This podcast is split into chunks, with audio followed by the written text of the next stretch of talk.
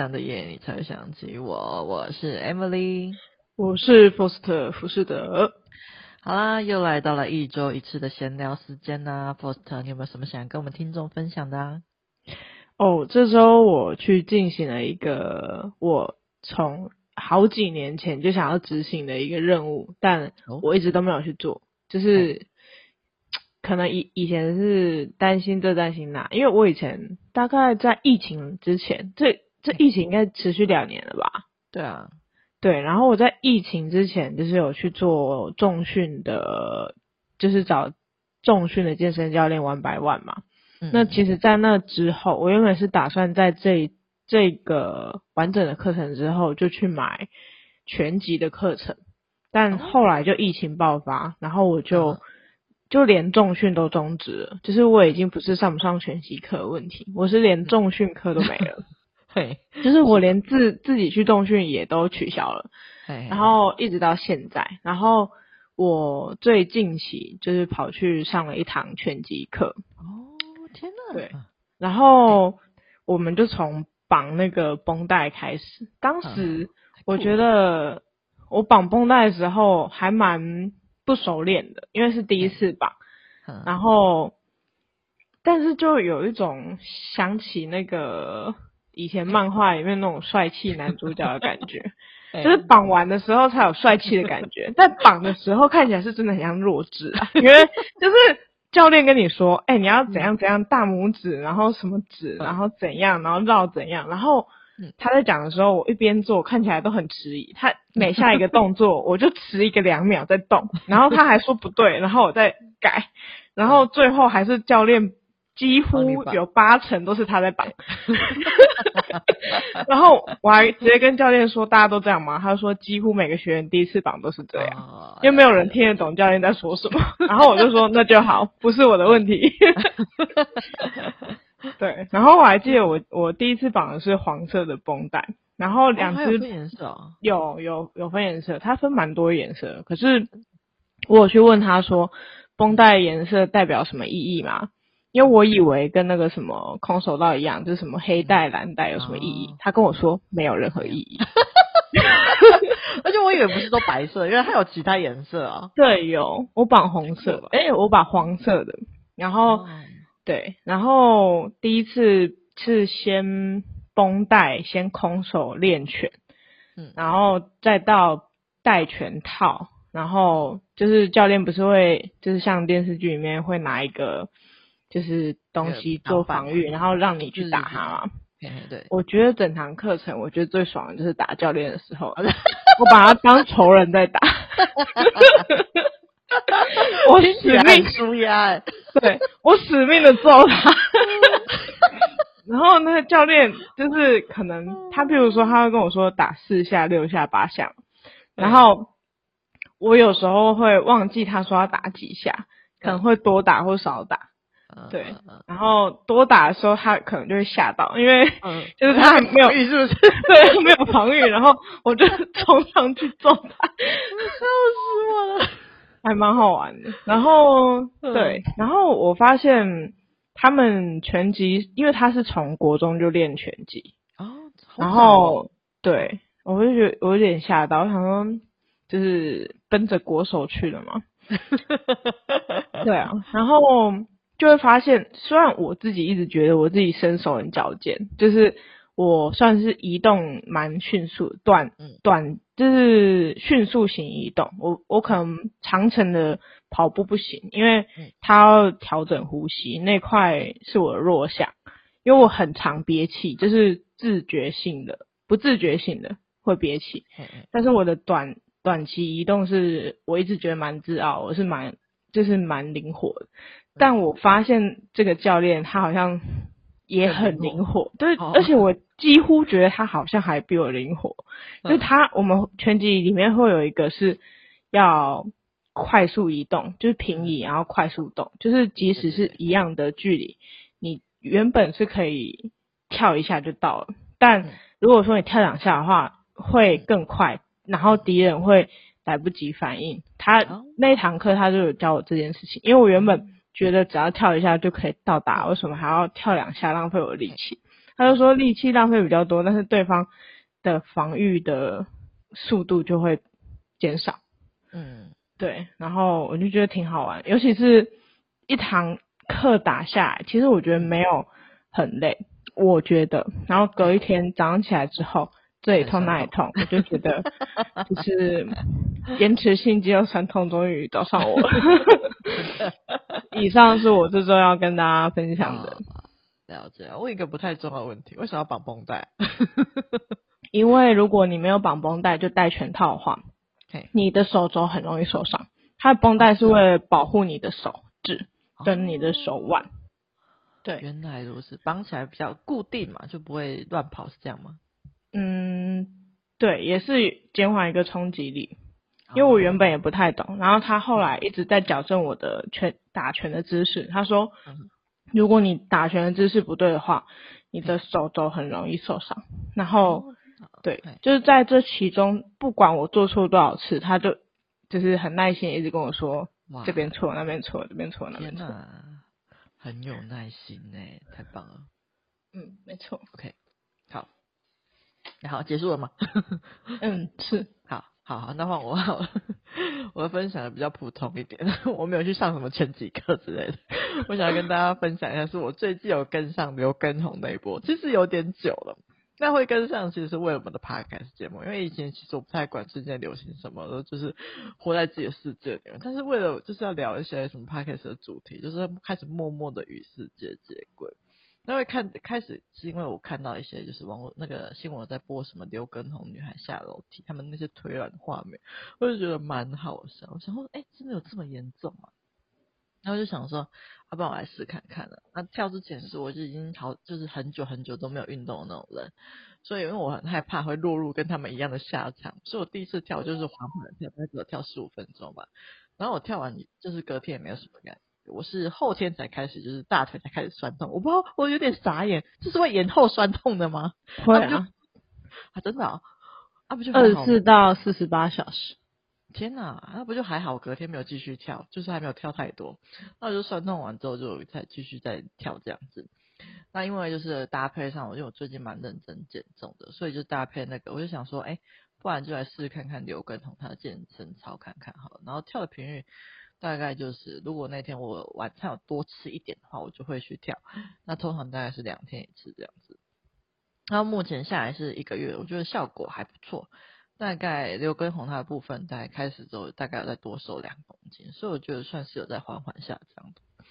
那因为我像是，如果有在听我们的节目的听众，应该知道我其实是一个非常讨厌运动的人。就是我前面几组应该有提到，那这个能够让我坚持下去的原因，是因为，嗯，我想要推的原因是因为它不会太累。啊、我说的不会太累是，它通常是，呃，一个肌群练到很酸之后，它就换下一个肌群。那因为在你是在运动到下一个肌群，所以就让你能够持续的动下去。我觉得这点蛮好的。然后就是跳完之后，他会以他的强，他的强度会慢慢去拉大，就换动作。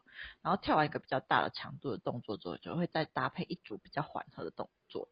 然后再加上他的动作很简单，就是很符合我的需求。因为我很讨厌那种会让自己累得要死的运动，但是它就是让你确实有动到，又不会累到死啊。当然，它不会累到死，还有一个原因就是我没有完全整部跟完，也没有完全全部跟上。我就完全是偷懒的意思，没有偷懒，我就是照着我自己的步调走，因为我就是就是同意的避免要 落沦落为在楼梯上那些女孩。如果我全部跟完的话，就可能就不会这样讲了。因为我是依照自己的体能状况慢慢循序渐进的，从啊一开始可能从十五分啊，然后到现在进阶到四十分，之后可能看看能不能增加到一个小时这样子。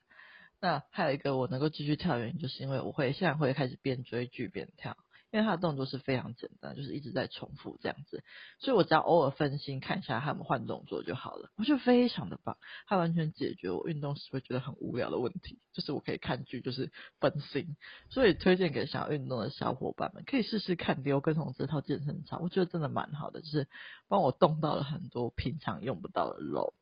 嗯哼，哼，OK，好。那闲聊结束啦，就来进入我们今天正式的主题啦。那会有这个主题，其实是因为我刚好在 PTT 上看到一则有关爱情承诺的问题，就是看一下有留言，就发现蛮多人对承诺的看法都不太一样的，就是。那像是有些人会觉得，哎，做不到就不要乱给承诺啊，否则当你无法兑现承诺的时候，就会很伤的。那有些人则是认为说，哎，当下的承诺就是在这一刻，就是带着全部的真心对未来的想象之类的，然后去给予的。但是如果中途可能会遇到一些困难，然后导致真心有了改变的话，也是没有办法的事情，这样子。所以感觉可以来讨论一下这样子。那接下来就是我跟。呃，听众分享那个 PTT 故事是怎样的？那听众们也可以跟我们一起想一想，你对承诺的看法是什么呢？OK，那故事是这样的，就是那个故事是在说，就是呃，有一个女孩跟一个男孩在今年的一月，在一个城市，就是他们就是才刚开始交往，然后现在是则是分别在生活在两个不同的城市，他们偶尔会通电话或是来。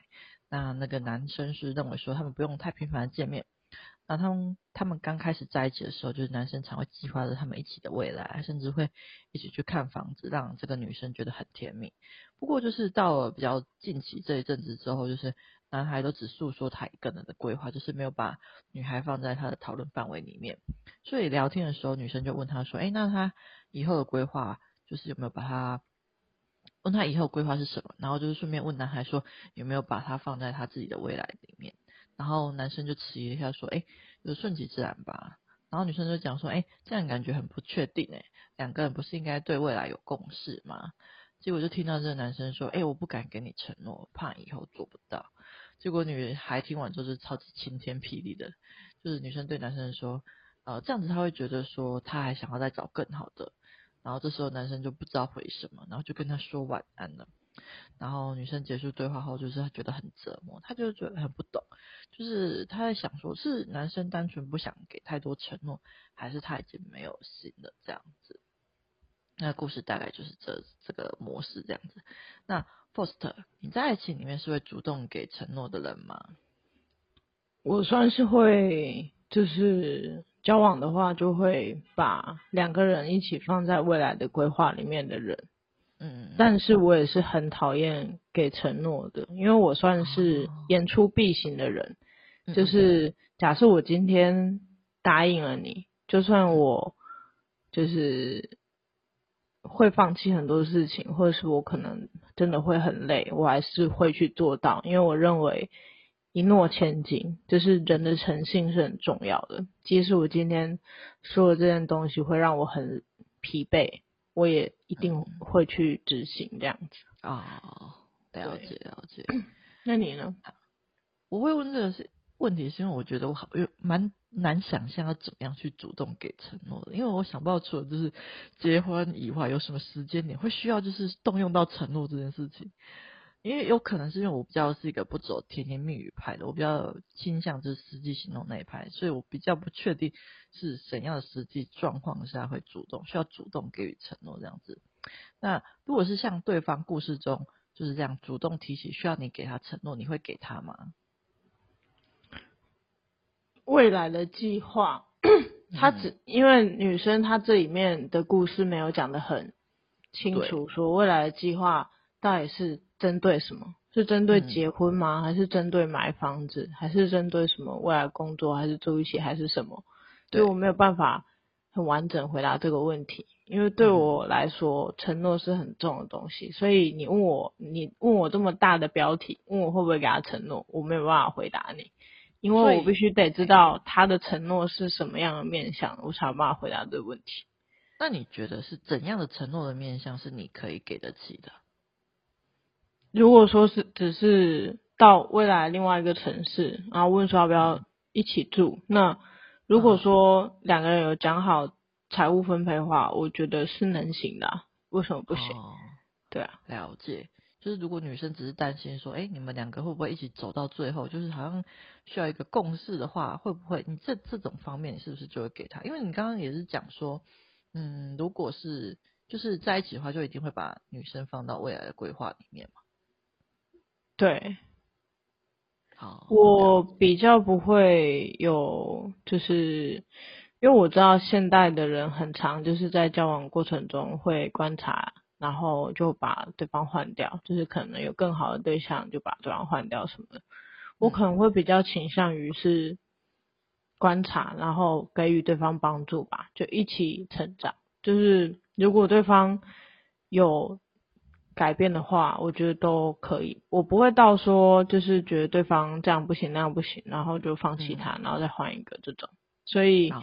可能我会就是，我一定是把对方就是一起当成未来走一辈子的对象，这样。嗯，哦，了解了解。OK，那嗯，其实我是一个蛮讨厌给承诺的人，我会觉得说有什么问题就是讨论就好了，就是如果要说什么就是永远的话之类，我会觉得很怪，有种不切实际的感觉。啊，不过如果是针对女孩的问题的话，我觉得我倒是可以回答她。因为就像嗯，我就跟 Foster 有点比较类似，就是说，我觉得嗯，但是我觉得这一题不太像是呃承诺，比较像是对我来说比较像是感情中比较基本的共识。因为我觉得在一起本来就会将对方放在未来的规划里，因为如果不打算有未来的话，那到底是为什么要在一起呢？所以如果是另外一半问我这样的，我对问我说有没有把它放进未来规划里面，我可能回答的话，我比较没有什么压力，我可能会跟他讲说。有啊，然后就是哪一些部分，就是有把它放在里面这样子。那你觉得，就是男生没有办法给予承诺的是怎样的心态啊？我觉得有些东西真的是一个社会压力吧，就像是很大部分的女生其实对于男朋友都会有很多的期待，然后这是不可避免的，哦、就是。他们可能就会觉得说，在一起之后，可能男生会负担的多一点，或者是发生什么事情的时候，男生会去承担什么的。嗯，然后像是男生可能就会想的太多太多，然后没有办法跟这个女生说，我们未来真的一定会怎样，因为他可能想到未来，他自己都不确定自己的未来，他怎么去承诺这个女生的未来？我觉得这个男生想的是这个。嗯嗯嗯，对啊，了解。那我的话，我的看法是，因为就这个女生的陈述的话，是一开始我感觉这个男生好像是有把这个女生放进他的未来的感觉。那看起来是交往一阵子后才发生了一些转变，变得想要顺其自然。那因为有这个转变，所以我推断可能交往过程中有发生什么事情，或是有感男生可能有感觉到什么困难，才会让他想法有所转变。但这个说法其实我会觉得有一点。困惑，因为我觉得在一起不就是顺其自然？这个说法让我有点困惑，是因为我觉得说在一起不就是要一起追求未来嘛？所以，嗯，男生这样的回答会让我感觉说，哎，对方是不是就是会让我感觉说，对方是不是就像女生在担心的，是不是没有当初那么爱了？然后有一种说，哎，是不是把我当备胎的感觉？就是可能就是说现在有我也没有什么不好那种感觉，然后又没有遇到更好的，就是拖着这种感觉。我是有一种这种感觉啊，但是我觉得 Faust 刚刚讲的也是一个考量的点，所以我觉得这个女生才会有就是这么的两难的感觉。那如果是 Faust，你会给女孩怎样的建议呢？我觉得就是经历过很多爱情的风霜之后，我自己没有那么在爱情当中有安全感。反而是我很害怕爱情，就是我不太相信承诺，就是我自己是一个给一我就会做到一的人，但我面对到很多人是说了一然后都做不到，然后或者是我有遇过像这个男生这样的事情，他可能就是一开始都有去规划两个人未来，但后来就是会。就是说，再看看什么之类的。嗯、那其实我觉得，如果给这个女生建议的话，我会觉得说，不要把重心放在这个男生身上了，因为这个男生他没有办法给你一个肯定的东西，那你就要把重心放回到你自己身上。你也不用那么把对方放在自己的未来的清单啊，因为，嗯，他可以选择，你也可以啊。嗯嗯，没错。那如果是我的话，我会比较想要就是提出两点去问这个男生，因为一是为什么就是交往初期的话，我会在他的未来规划里面，但是一段时间之后感觉好像就没有了。我会想要知道说这个原因是什么，是不是在相处过程中有什么问题让他觉得好像没有未来，或是他有什么难言之隐的部分，我会想要知道这一点。那第二点的话是，我会想要跟他确认说，我们对感情的共识是不是一样的。因为就像我一开始所说的，就是我要跟一个人交往，我就会认真看待这个人这段感情，我也希望跟这个人有未来。那我会想要知道他是怎样看待的感情，这段感情呢，是不是跟我一样呢？还是说他就是只是想要试试看呢？那现在试过，是不是觉得不适合呢？那我会想要确认这一点，看我们还适不适合在一起。如果我们想法不一样的话，那我觉得代表说我们可能就是不太适合这样。OK，好。那分析完这个故事，接下来我们想要来聊一下，就是我一开始有提到说，网友对承诺的不同的想法。那有一派是认为说，啊、承诺就是一定要做到啊，然后另一派是觉得说，承诺当下是真实的，但未来是没有办法给予百分之百肯定的。那 First，你是哪一派的呢？想跟我们分享一下你的想法是怎样？我觉得两派我都认可、欸。就是，因为承诺当下肯定都是真的啊，嗯、但做不做得到就是另外一回事啊。嗯，对啊。那、啊、结束了是不是？是。好。哎、欸，我也是跟你一样哎、欸，我原本以为你会是认为说一定要做到那一派，因为你个人也是以这一派的，就是你做出的承诺都是要做到的那一派。但是你也接受说，就是有做出的承诺，但是有可能做不到这件事情，是吧？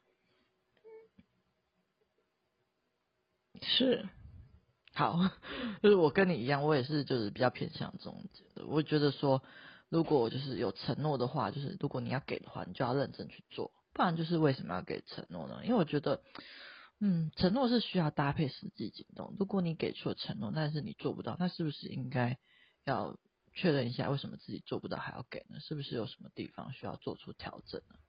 那我会偏中间，是因为我跟 Foster 一样，就是我接受，就是、呃，我觉得有可能会做不到，然后我接受某些承诺是有可以犯错的空间的。但这边不是指说出轨外遇哦，就是出轨外遇，我虽然说也是破坏承诺一种，但是这种对我来说是直接破坏掉整段感情，是没有容错空间回不去的。那有空间是那种说，呃，例如你答应了要做什么事情却没有做到，我觉得这种做不到的承诺类型的承诺是可以一起来讨论说，哎，你为什么当初会答应？是因为是急着想要安抚另外一半吗？所以才答应了自己做不到的事情，或是实际进行之后发现了一些困难点做不到？那我觉得像是这种做不到的承诺是可以拿出来讨论的，然后是可以去解决那些呃困难点的。那。Faust，你对于那些做不到承诺的，你有怎样的看法吗？分成两两种啊，一种是你做不到，是因为你已经尽力了，然后但是你最后做不到；有一种是你承诺的当下，就真的只是为了这个气氛氛围，为了这份感情，所以你去做出一个你也没有去尽力。维护的承诺，那我会觉得，如果是后者的话，不要祸害别人，非常的激烈。因为我觉得，你如果没有把握自己，你没有一定程度的把握去执行的话，嗯，就是不要乱给承诺，因为有一些人是真的很重感情的。如果你一旦这么做的话，你没有办法去承担对方的未来，就是对方有可能会因为你，然后去产生一些他的人生轨迹，因为你的这些嗯假装的承诺，然后去改变了。那我觉得这样是不行的。然后也奉劝那些太重感情的人，不要真的太把承诺当一回事啊。有时候听听就好，参考资料。了解，那，嗯，我也是，虽然说我也是觉得那种就是做不到就不要给承诺的那一派，但是我觉得，嗯，就是谈恋爱有时候好像就是会脑神经短路，就是会一头热的答应一些什么事情，之后才发现好像就是做不太到，所以我看待承诺是比较偏中性的。如果是小事情的话，我可能就会跟对方一起讨论解决方案，就是不太会一开始就很生气。除非就是就是对方如果做不到，我也开始很生气啊。那除非就是我们讨论过后，我还是被诓骗很多次，那我可能就会开始思考说，是不是或许是不是我们不太适合呢？因为如果是那些我很在意的事情，对方还是做不到，那就是讲很多次还是做不到，那我可能就会觉得说啊，他真的是做不到。那我就会想说，哎，那我可以接受吗？我要不要包容对方呢？啊，如果没有办法包容的话，那就会走向分手这样子。那如果是像是那种说什么我会永远爱你啊，会在一起那些比较长远的承诺之类的话，我内心通常就是听听而已。那我听完之后，我会觉得说，嗯，我知道你现在很爱我，所以你对我做这个承诺这样子。但这类对于这类型的承诺的话，我如果他未来真的做不到的话，我可能也不会觉得怎样，因为我个人认为说。我认为说人是无时无刻都在变化的，可能你经历了些什么事情，你的心态就会有所转变。所以如果是这类型的承诺，我都解读成啊，你现在真的很爱我，所以你愿意下了一个很很重的承诺。但是我不会特别，就是我只就是我看待这个承诺，我只知道说，哎，他现在对我很爱，但是我不会把它放得非常非常的重。就是如果他某一天突然他不爱我了，或是爱上其他人呢？我也会把这个可能性都是持续的放在我心中，我不会把这个可能性给拿掉，我觉得都是可能的。